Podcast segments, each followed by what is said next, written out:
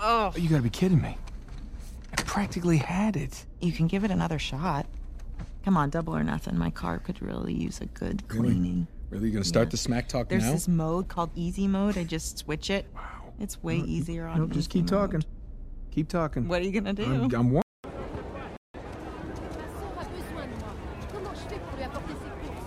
Et bonjour à tous les amis et bienvenue dans un nouveau Café Critics dans lequel je vais vous proposer le test de Uncharted Legacy of Thieves Collection.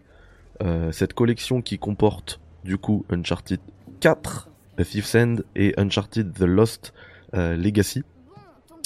Euh, cette compile qui est ressortie sur PS5 en janvier dernier et qui a mis un peu de temps à arriver sur PC. Elle est enfin là. Ça fait depuis plusieurs semaines que, que j'y joue. Alors moi j'ai refait les deux jeux intégralement euh, sur PS5. Donc euh, ça, ça fait pas longtemps. Et puis j'ai fait une bonne partie là sur PC. Je l'ai pas refait re- intégralement non plus parce que euh, bah, j'ai déjà- fait. En fait, cette version n'apporte pas... Enfin, en termes de gameplay ou quoi, elle apporte rien comparé à la version, bah, même la version PS4 en vrai. hein. C'est vraiment plein d'améliorations techniques, de confort aussi de jeu, de qu- quality of life comme on dit, que la version PC va apporter. Euh, je vais vous montrer tout de suite parce que moi je joue en 5K euh, ultra wide. Vous allez vite comprendre déjà. Euh, tac, voilà. Moi c'est comme ça que je joue. Donc imaginez encore une fois, hein, parce que j'avais dit la même chose pour le test de Tale. Donc c'est du 5K ultra wide, donc en 32 neuvième. Donc imaginez un immense écran et sans les barres noires. Donc c'est génialissime. Et sachez qu'en termes d'optimisation, j'ai très franchement rarement vu mieux. Ça tourne impeccablement. Alors là, pour les biens de la capture, j'ai limité euh, le, enfin, les FPS à 60. Je me suis mis un limitateur euh, euh, physique quoi sur, sur ma carte graphique, c'est même pas en jeu. Parce que je crois qu'en jeu, on peut pas le limiter à 60 FPS. C'est soit on applique la limitation à 30 FPS, soit c'est un framerate unlock. Et le framerate unlock, en fait, alors moi, comme j'ai une Founder Edition, une 30 3090 Founder Edition, quand elle, euh, quand on lui demande beaucoup, quand c'est unlock, parce qu'en fait elle donne le maximum d'FPS qu'elle peut calculer, elle souffle beaucoup. C'est pour ça que je l'ai mis à 60 et à 60 FPS on l'entend pas, on l'entend pas du tout. C'est-à-dire que on peut encore lui envoyer là, alors que c'est magnifique, c'est un des jeux les plus beaux encore aujourd'hui. hein. On rappelle que ce que vous voyez là, c'est sorti à la base en euh, 2016. Alors bien sûr, c'est euh, c'est bien pimpé hein, avec la version, bah déjà la version PS5, mais avec la version euh, PC là, c'est euh, c'est le max. En fait, cette version PC en gros, même s'il y a même quelques quelques plus, en gros c'est le mode fidélité qu'on a sur PS5, mais en 60 FPS voire plus, parce que euh, ce que je disais, ouais, comme c'est unlock, enfin il y a la première séquence en bateau là, j'étais sur du 110 FPS, donc c'est dingue, c'est Enfin, limite, moi, j'ai, enfin, pour un tel jeu, un jeu narratif comme ça, j'en ai pas besoin. Petit hic par rapport au Super Ultra Wide, puisque j'en parle, les cinématiques repassent en 16 neuvième. C'est ce que vous voyez là. Le, comment dire, les, les barres, euh, les barres euh, noires là, enfin, c'est même plus des barres là, les écrans noirs euh, à gauche et à droite, de part et d'autre. Donc ça, c'est dommage. Ils sont rares, hein, les jeux pour lesquels on peut jouer intégralement en 32.9 gameplay plus cinématique et euh, malheureusement euh, Uncharted euh, Legacy of Thieves Collection n'en fait pas partie puisque je parle des puisque je pardon puisque je parle des je vais essayer de vous remettre en en en 16.9 sur sur l'écran voilà centré sur l'écran. Hop, qu'est-ce qui se passe? Oui, donc puisque je parle de- des points, euh, des points qui font mal, euh, parmi les points qui font mal, c'est que le jeu, si vous voulez euh, y jouer, il faudra 124 gigas euh, d'espace libre, Euh, parce que on peut pas installer les jeux séparément, il faut installer la collection entière. Et euh, c'est assez incompréhensible d'ailleurs parce que même quand on est en jeu dans le menu, il y a un retour Windows qui s'opère. Et euh, pour entre pour pour lancer l'autre jeu, peu importe sur lequel on est. Donc là, je vous montre rapidement les, réglages graphiques. Donc c'est assez basique, hein, vous voyez, il y en a, Il y en a 8. C'est assez basique. Et le jeu propose le DLSS et le FSR si vous êtes chez AMD. J'en ai, vous voyez que moi c'est désactivé alors que j'ai tout mis en ultra. J'en ai pas eu besoin parce que ça tourne très très très bien déjà. Et du coup, oui, par rapport au, poids des jeux, c'est assez, euh, incompréhensible parce que je, en fait, je vois pas le, vois pas pourquoi on est obligé d'installer les deux jeux, alors qu'en plus, pour switcher entre les deux jeux, c'est pas, c'est pas comme sur PS5 où voilà, t'as le launcher et tu lances et t'as l'impression que, t'as l'impression qu'en fait c'est le même jeu. Là, euh, t'as vraiment un, petit retour Windows qui s'opère, ça se fait automatiquement, hein. mais t'as le, le jeu qui se ferme et t'as l'autre jeu qui est relancé.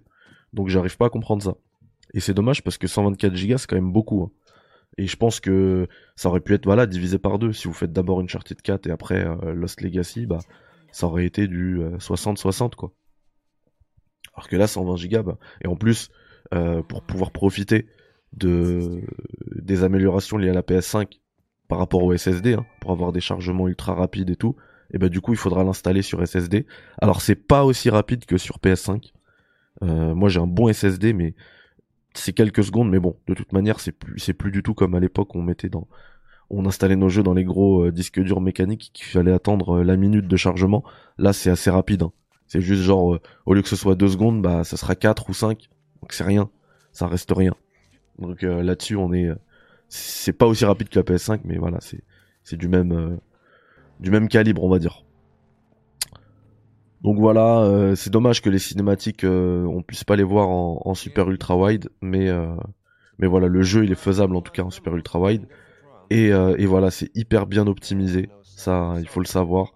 Tout en ultra, ça tourne bien. Enfin, quand je vois le peu de ressources que ça demande à ma carte graphique, je pense que j'ai pas testé sur des des consoles, pardon, des PC un peu plus modestes, mais je pense que ça va tourner nickel. Enfin, c'est un jeu qui tournait sur PS4, un, hardware de 2013, donc je pense que même si vous êtes sur une euh, sur une GTX 1000 et quelques, ça va tourner nickel. Et si vous êtes sur une RTX 2000, puisqu'en plus il y a le DLSS, ça va tourner encore. Euh, enfin, c'est c'est des magiciens. Ceux qui ont fait ce, ce portage, je pense que c'est Nix. Euh, si je dis pas de bêtises, ils sont, c'est des magiciens. Franchement, bravo. Bon après, en termes d'optimisation, Naughty Dog avait quand même fait le taf, hein, histoire de camoufler un petit peu les faiblesses de la PS4.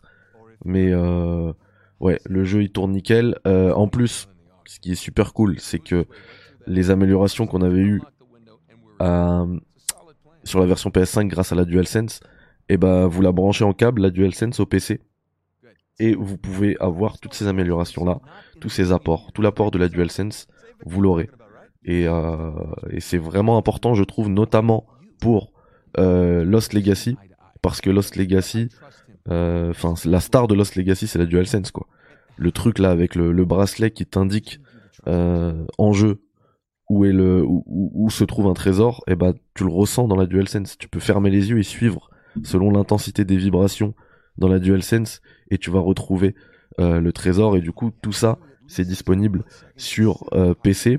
À savoir que c'est pas le premier jeu hein, qui utilise la DualSense qui exploite bien la DualSense sur PC. On a, on a eu euh, bah, récemment Spider-Man, euh, très récemment même euh, A Plague Tale euh, Requiem, Requiem, utilise parfaitement la DualSense. Et bah là, c'est aussi une masterclass d'utilisation de la DualSense et ça fait ça fait très plaisir.